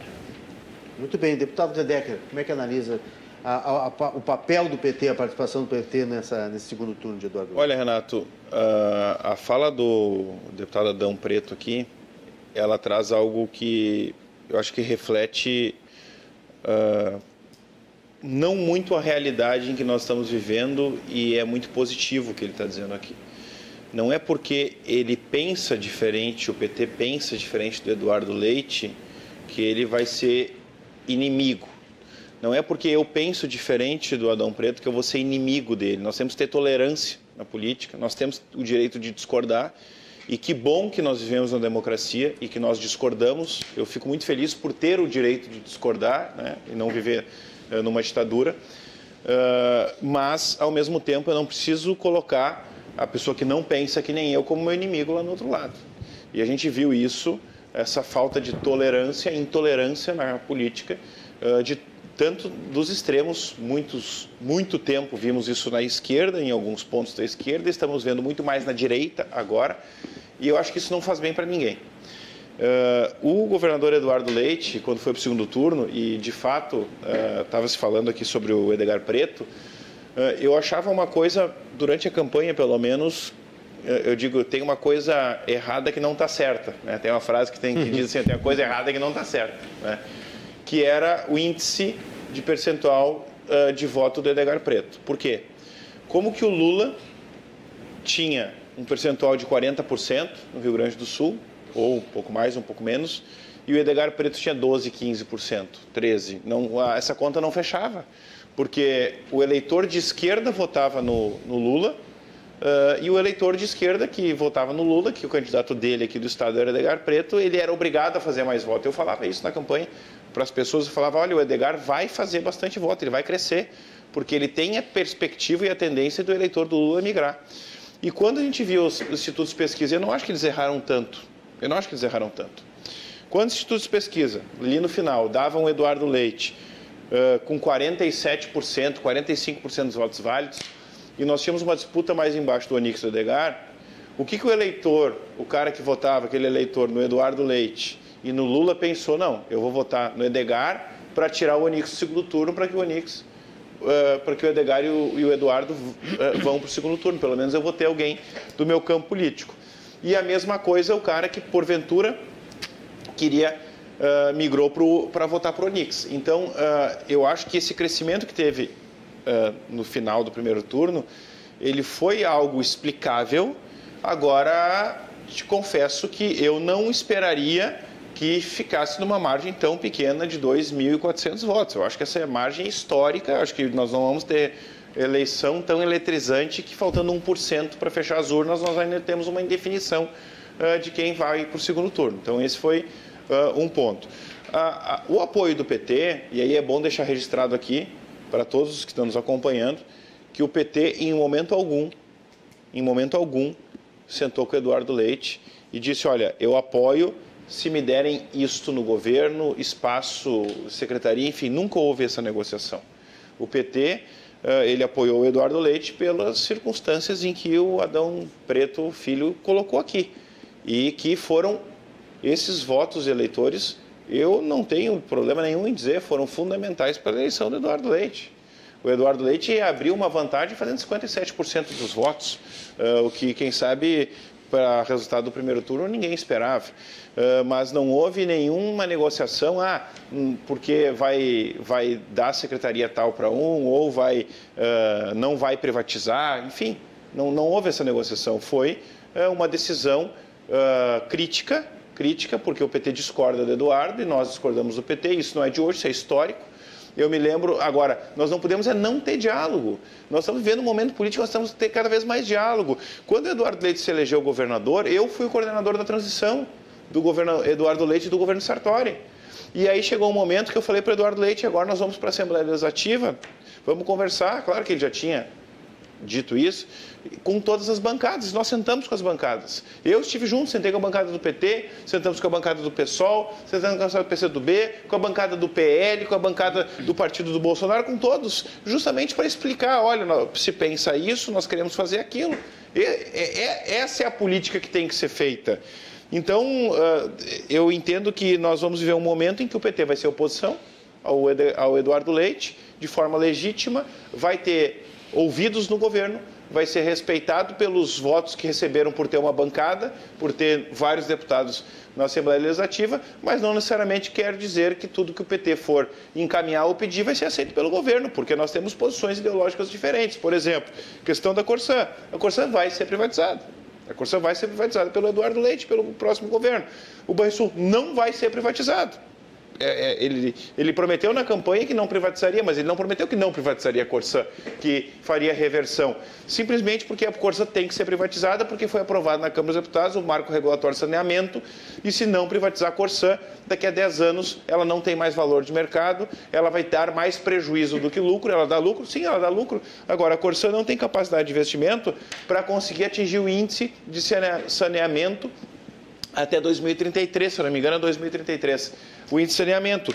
E com isso, tu tem que ter a condição de abrir o espaço para que o privado entre, porque como o marco regulatório de saneamento aprovou que as empresas privadas vão poder disputar os municípios com a Corsã, porque o que vai acontecer é o seguinte, ó, o município que tem, por exemplo, a Corsã fornece uh, serviço de água e esgoto, em que ele remunera a Corsã ou remunera qualquer empresa, este vai ser o município que vai dar atratividade para que uma empresa privada vá lá disputar com a Corsã e dê recurso para o município.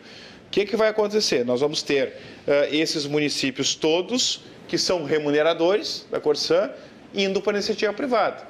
E os pequenos, que não remuneram tanto, eles vão estar com a Corsã porque não vão ser atrativos para uh, empresa privada. Por isso que hoje foi aprovado o marco regulatório de saneamento que tu pode fazer uh, trabalho de... Uh, os municípios podem se associar em convênios, vários municípios pequenos se juntar e ter um tratamento de esgoto de uma empresa só.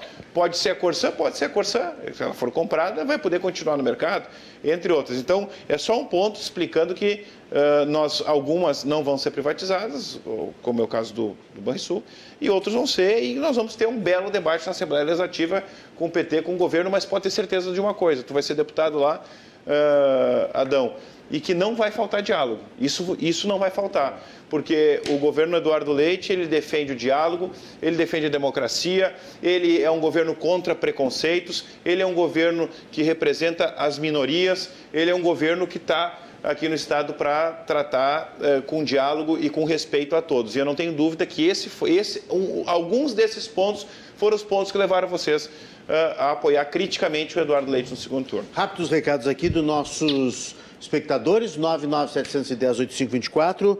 É, elogio para vocês aqui, ó. Meu nome é Thierry, quero parabenizar os deputados pelo alto nível do debate.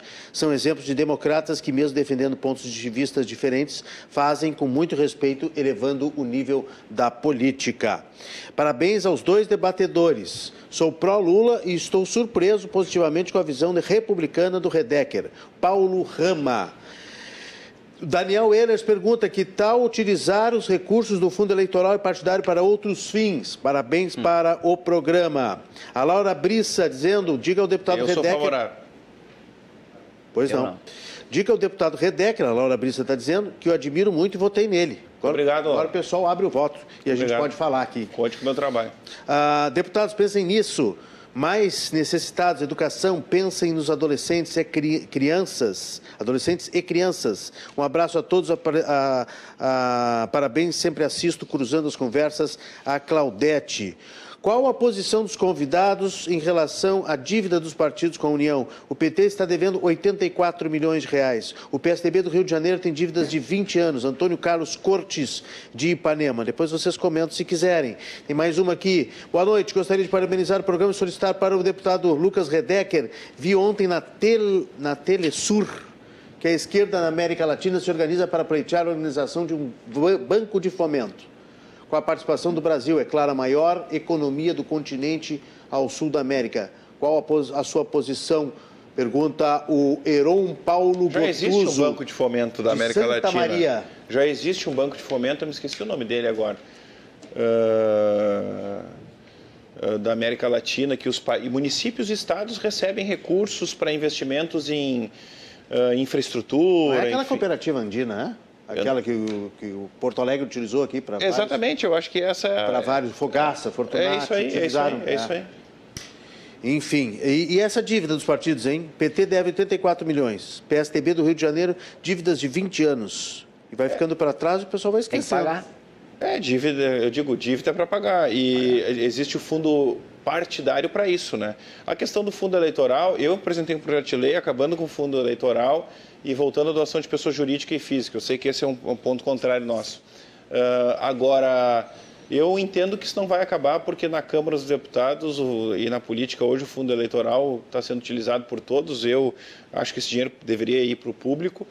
Uh, e a disparidade ela, ela, ela acontece na campanha tanto com fundo ou sem fundo, essa é a realidade. Né? Agora, eu acho que a gente poderia ter, de fato, doação de pessoa física e jurídica retomada e não ter fundo eleitoral. O Sérgio Piazza disse que o Edgar não se elegeu, mas se fosse o Tarso, teria ganho o governo. Saudades do Tarso, ótimo prefeito e governador. Sérgio Piazza. Eu não tenho certeza, viu, Sérgio? Não tenho certeza. Eu acho que, eu acho que no cenário uh, político atual estão surgindo novos nomes, inclusive novos do Partido dos Trabalhadores. E acho que é importante que o partido sempre crie novos quadros, né? É, e acho que o apoio do, do ex-governador Tarcian, que está me devendo também uma visita aqui, já fizemos entrevista com todos os ex-governadores, exceto Antônio Brito e ele. E, e, eu acho que foi muito importante o, o voto dele, né? a declaração do voto dele em Eduardo Leite, que ajudou também a, a nessa Foi um campanha. primeiros né? do PT do Rio Grande do Sul, se não o primeiro, se não o primeiro. Acho, acho eu fui um, um, crítico ao governo Tarso. Olha, não imagino, o Edgar estava lá. Uh, fui um crítico ao governo Tarso. Uh, e isso é a democracia. E aí que tô, a pessoa estava elogiando, eu quero parabenizar também aqui, porque esse, eu acho que isso que faltou na campanha muito debate de alto nível, né? Porque nós tivemos um debate tanto no primeiro quanto no segundo turno. Muito raro. Uh, aqui e lá, uh, muito mais de acusações do que de propostas e daquilo que se pensa. Né? Para provocar aqui, o Orlando Lima diz que os 100 anos do Bolsonaro não vão dar os oito anos de roubo do Lula. Meu filho de 9 anos, do domingo à noite, uh, após o resultado da eleição, me perguntou: pai, o Lula não é ladrão? Como é que ele é presidente? Marcelo Germano está mandando aqui. O pessoal ainda está né, repercutindo a, a eleição. Germano. O presidente Lula foi inocentado. Esse programa vai ser feito Todos ainda aqui. Não, inocentado ele não foi. ah, agora vai não, começar. Não, não, não, não, peraí. Vai começar. Ele é considerado inocente porque na, hoje, na, na justiça brasileira, há a presunção de inocência para quem ainda não foi julgado. Foi Como inocentado. o julgamento dele foi anulado, foi anulado, ele parte do princípio da presunção da inocência. Agora, ele não foi inocentado de um processo que iniciou porque o processo e ele acabou fim. porque o processo não chegou ao fim. E o juiz, eu, eu acho que a não. sua explicação o juiz até agora... suspenso, Lucas Redecker. Sim. Suspeito né? Um juiz que tem não, lado, que isso, tem posição. Claro, isso a gente pode levantar. No primeiro mês de governo do Bolsonaro, Mas eu acho que a explicação técnica jurídica do deputado Redecker, pelo menos, é, é, mais clara que eu ouvi até agora. Porque os, até os juristas debatem sobre isso, né? advogados de ambos os lados, conforme a ideologia, conforme a corrente. Mas acho que o deputado Redecker explicou é. assim: o processo não chegou ao fim. Então, não, não, ele existe uma preso, é uma figura que existe no, na justiça, né? no mundo jurídico, a presunção de inocência. Mas ele não foi inocentado porque não houve processo. Né? Então, houve desaforamento, né? houve prescrição. É a lógica jurídica, né? É, é, a lógica jurídica. Mas, enfim. Agora, eu posso ter minha opinião em relação ao presidente é, Lula, se eu acho aí, ele aí, culpado ou inocente é ou não, coisa. ok? Claro. Agora, juridicamente, é isso aí. Ele é inocente. Esse é outro debate que nós vamos fazer aqui em breve. Nós vamos reunir grandes juristas e vamos perguntar, afinal, Lula é culpado ou inocente? Que agora a gente pode, que antes na, na legislação eleitoral a gente não podia. Vamos para as nossas conclusões. Deputado Adão Preto Filho, recado final. O que, que o senhor espera aí do seu trabalho na Assembleia? Quais são os principais segmentos, suas áreas, enfim, seus, seus, seus projetos, né? O que, que o senhor pretende a partir de 2023? Renato Martins, mais uma vez eu quero aproveitar para agradecer esse espaço extraordinário aqui da RDC TV, que tem uma audiência muito boa. A honra é nossa. De falar para todos que estão nos acompanhando, acompanhado pelo deputado Lucas, é dizer para as pessoas que estão nos acompanhando, para toda a audiência, que na Assembleia Legislativa nós vamos ter uma porta aberta porta aberta para a população gaúcha, para levar os seus anseios, levar suas pautas e, como eu disse, ser um interlocutor aqui do Estado junto ao governo federal, faremos uma oposição uh, ao governo do estado, o senhor Eduardo Leite, governador, uma oposição construtiva, propositiva, né, e defendemos as nossas pautas, as minhas raízes. Eu sou oriundo da agricultura familiar e tenho muito orgulho, porque hoje que chega na mesa do povo brasileiro, do povo gaúcho, 70% dos alimentos é oriundo da agricultura familiar. Além de manter o homem no campo, as famílias, é, fomenta a economia, é, as pessoas distribuem o alimento e eu tenho orgulho de dizer que cheguei na Assembleia Legislativa com essas pautas e irei defender é, com muita bravura, né, auxílio, programa, ações do governo, irrigação que a gente tem aqui no nosso estado de tempo em tempo, secas, e isso prejudica muito, especialmente toda a agricultura, mas especialmente o pequeno agricultor, a agricultura familiar, e é um tema que nós vamos bater muito forte é o tema da igualdade de gênero, pelo fim da violência contra as mulheres. É uma pauta que eu é, já defendi quando fui vereador, é uma pauta que o Edgar se destacou como uma liderança importante aqui do Estado, inclusive foi para a ONU representando essa bandeira, e eu acho que nós, homens, Lucas, Lucas Edegre, temos que ter essa, esse, essa grandeza de estar ao lado das mulheres, não à frente, né? porque é uma pauta centenária, igualdade. Hoje, inclusive, é um dia importante, é, eu acho que é 100 anos uh, que a mulher começou a, votar, uhum. né, teve o direito ao voto. Então é um tema muito atual e que nós temos que, nós homens temos que fazer esse debate, desmistificar essa, o tema do machismo, do preconceito, que infelizmente o nosso estado do Rio Grande do Sul ainda carrega muito esse preconceito esse machismo. Então, eu, como deputado estadual, irei defender muito, acredito muito que o tema da educação é, possa mudar essa cultura, é conversando com as crianças, com a nossa juventude. Eu irei apresentar iniciativa, projeto, para incluir no currículo escolar, né, para ter de tempos em tempos, de semestre em semestre, a Lei Maria da Penha de uma forma lúdica, que as, que as crianças possam já crescer com uma outra visão, uma outra postura de respeito, de igualdade, né, igualdade salarial. Nós não podemos aceitar que o nosso país ainda, né, em algumas empresas, mulher trabalhando no mesmo posto que o homem recebe menos pelo fato de ser mulher. Então nós precisamos de igualdade. Não é apenas a violência, que isso é o ápice da, do machismo, mas o machismo também está uh, nas empresas que não toleram, que não recebem o mesmo salário, por exemplo. E tantos outros temas, né? O servidor público, que nesse ao longo do último período aí foi tão prejudicado por esses últimos governos, retirada de direitos, né? o sucateamento da máquina pública, venda do nosso patrimônio, nós estaremos lá na Assembleia defendendo essas pautas. E evidente a nossa juventude que hoje infelizmente está sem perspectiva, a retomada da geração de emprego, geração de renda. Eu lembro bem que na época que Olívio Dutra foi governador, eu era jovem, estava com 12, 13 anos, mas já estava ali aprendendo a fazer política.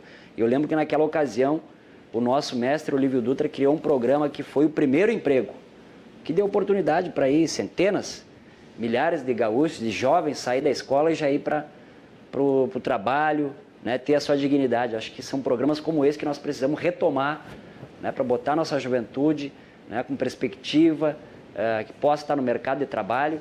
Então, são temas centrais como esse que nós estaremos na Assembleia debatendo e queremos criar ideias propositivas, uh, projeto de lei, enfim, temas como esses, Renato, que nós queremos estar na Assembleia defendendo. Nós vamos estar acompanhando e aqui sempre as portas abertas da RDC TV para vocês, deputados, né, que fazem o dia a dia do Legislativo. Uh, o senhor conhece, deputado Adão, a Joana Preto?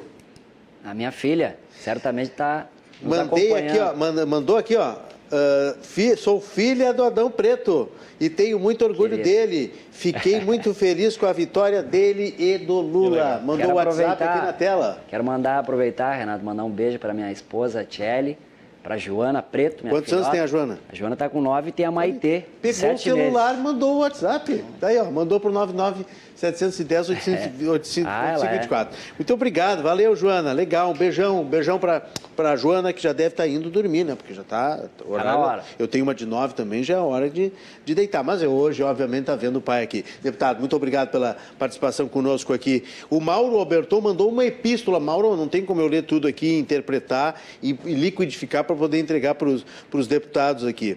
Acredito que todo o povo nas ruas estão indo quase que no caminho certo, mas mesmo assim, como um jogo de xadrez, as peças mudam o tempo todo. A constante necessidade de mudar todas as estratégias, diz o Marcos, o pessoal filosofando aqui também.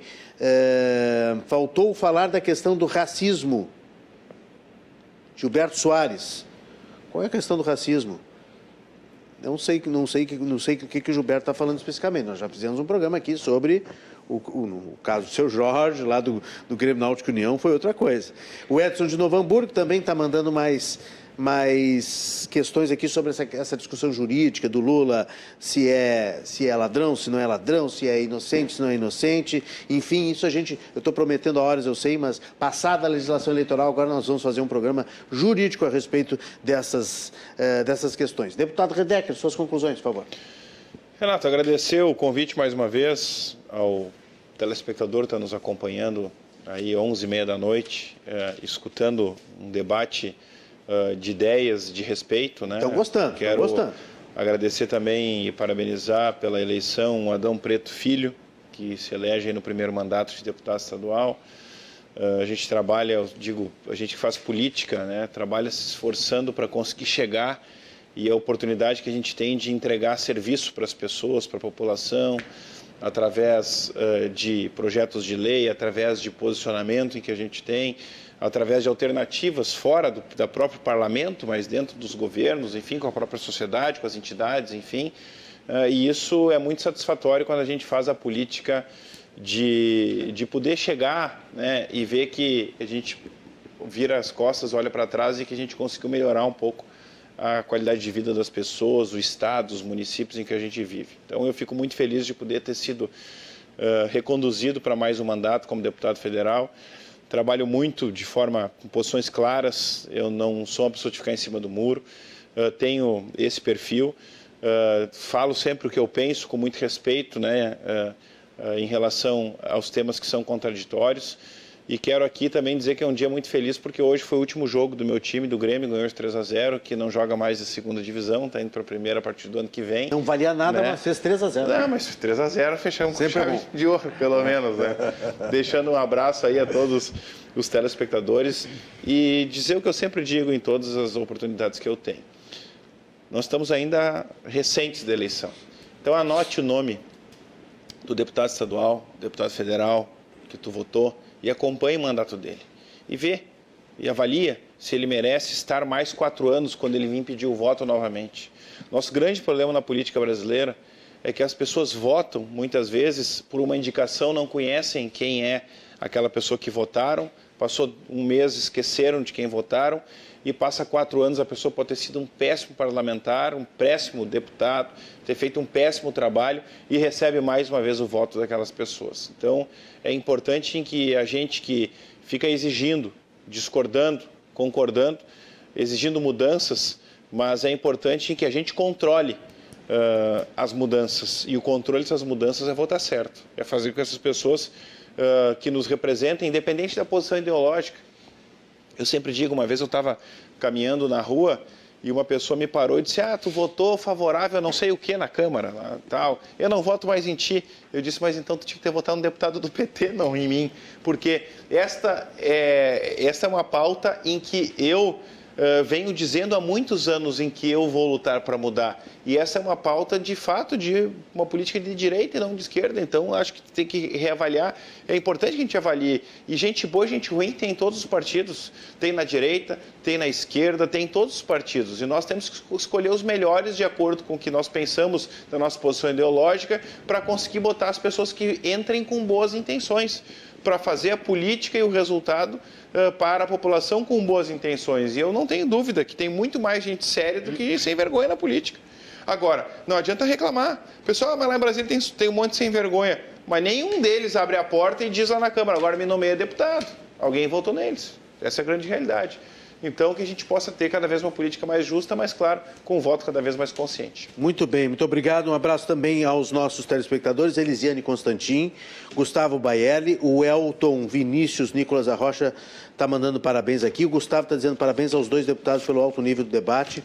O João está dizendo que Lucas é um dos melhores, se não o melhor que temos no Estado. Obrigado. E o Gilberto Soares eh, mandou aqui a complementação. Ele disse que eh, gostaria de ter ouvido do compromisso dos deputados da pauta permanente da luta contra o racismo no Rio Grande do Podem Sul. Podem contar conosco. É compromisso eu, eu acho que é uma coisa óbvia, é, né? É um compromisso Fazer esse debate necessário. Claro, com certeza. É, acho que é, é, é, óbvio. Tem mais gente falando do STF. Aqui tem e o Gabriel Rocha no PSDB, do PSDB nós... de Triunfo. Um abraço para o Gabriel. Gabriel Rocha, um abraço ao deputado Lucas. O PSDB sempre tem... firme em suas posições dos mais variados. O PSDB tem permanentemente um debate na área do, do racismo que nós temos o Tucanafro, né, que é o, a área do PSDB formada uh, justamente de uma, pessoal uh, que debate, debate só esse tema de componentes negros do PSDB que formam o nosso segmento, que é o Tucanafro. Vocês devem ter do PT também, né? É, é nós estamos entrando constante. no mês de, de, do mês da consciência negra, que é o novembro, né? Que é um mês justamente para a gente relembrar isso. Não que todos os outros meses não sejam também, mas assim esse mês será certamente um mês de muita, muitas discussões de lembrar dessas injustiças e banir de vez essa Todo discriminação, esse racismo, né? Esse, esse preconceito. Muito obrigado aos dois deputados. Rápido intervalo, eu volto com a notícia boa do dia para encerrar o programa. Eu espero vocês.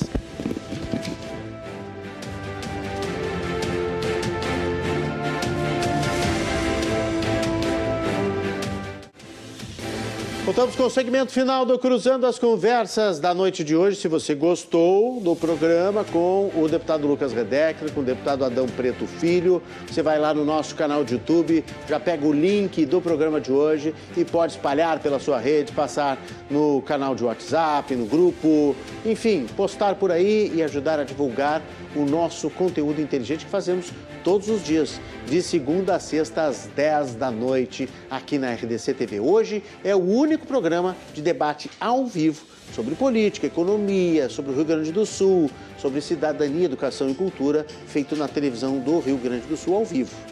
E por isso nós estamos concorrendo também ao Prêmio Press, prêmiopress.com.br. Você vai lá e vota todos os dias, uma vez por dia, no programa como o melhor programa do ano. Até o dia 6 agora está valendo a votação. Está na tela aí, prêmiopress.com.br. É o Oscar da imprensa gaúcha. Também estou lá votado como melhor apresentador do ano de televisão e também como jornalista do ano. Você pode votar nessas categorias. Tem também lá o Cláudio Andrade, o Wilson Rosa. Os companheiros aqui da RDC TV também estão sendo votados. Você vota no comunicador da sua preferência. Mas no programa de televisão você precisa votar na gente. Você que gosta e você que nos dá audiência todos os dias, então você vai lá, prêmiopress.com.br. Até dia 6, domingo agora, Está valendo a votação para a lista final que vai para a premiação final no, agora em novembro, finalzinho do mês, no Clube do Comércio, o Prêmio Press 2022, o Oscar da Imprensa Gaúcha. Conto com o seu voto. Temos uma notícia ótima aí, que na verdade é uma notícia de terça-feira, notícia boa, né? Porque começou um mutirão de dívidas na última terça-feira, a gente até ia dar essa informação ontem, mas está em todos os está em todos os uh, sites, em todas as redes sociais, esse mutirão, que é um mutirão que está dando a possibilidade das pessoas recuperarem as suas dívidas. São duas campanhas juntas eh, que começaram essa semana. O Mutirão Nacional de Negociação de Dívidas e Orientação Financeira é uma iniciativa da Federação de Bancos, do Banco Central do Brasil, da Secretaria Nacional do Consumidor e vai acontecer até 30 de novembro.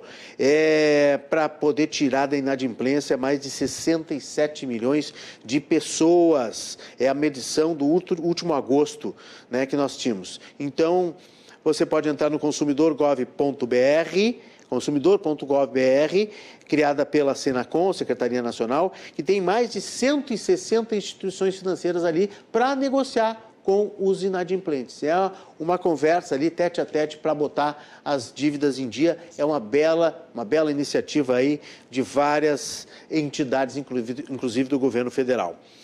Uh, os nossos aniversariantes, não pude falar ontem, porque ontem o programa explodiu, foi um grande sucesso aqui no feriado. Então, estou mandando um abraço para o Fernando Barcelos, gaúcho, hoje radicado na Itália. Grande abraço a ele. O Lucas Dias, que está de aniversário hoje, lá em Canela, nosso diretor da Rádio Clube, lá de Canela, Rádio Clube FM. E a Cristina Romero, a, o Marcelo de Assis, o Álvaro Benevuto, Bene, Benevuto Júnior, lá de Caxias do Sul, professor, o Alexandre Meneguso, lá de Gramado, a Vera Espolidoro, colega jornalista, outro colega jornalista, o Alexandre Killing e o Alexandre Maia, que é um grande produtor de uh, eventos esportivos e surfista. O Alexandre agora já, já pendurou a planonda, já pendurou a prancha. planonda era da minha época, quando era de isopor, né, Alexandre?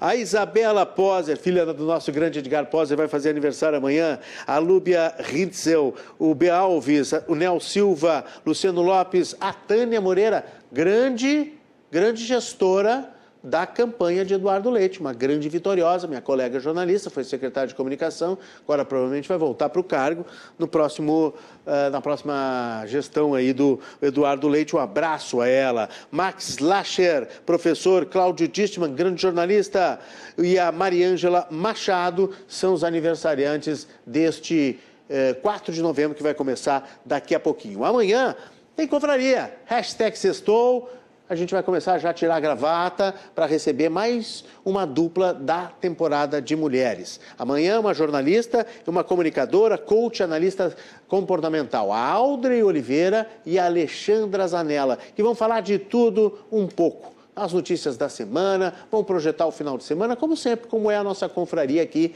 Eu estarei recebendo as duas com muita alegria e com muita, muito acolhimento. Nesta sexta-feira, Aldri Oliveira, Alexandra Zanella são as nossas convidadas, você não pode perder.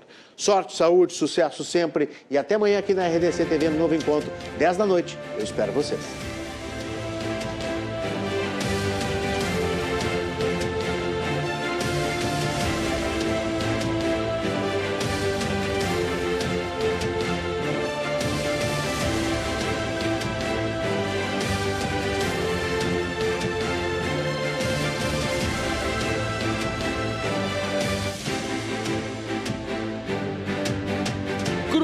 Cruzando as Conversas. Oferecimento: Associação dos Oficiais da Brigada Militar e do Corpo de Bombeiros Militar. Defendendo quem protege você. E chegou o Banri Shopping.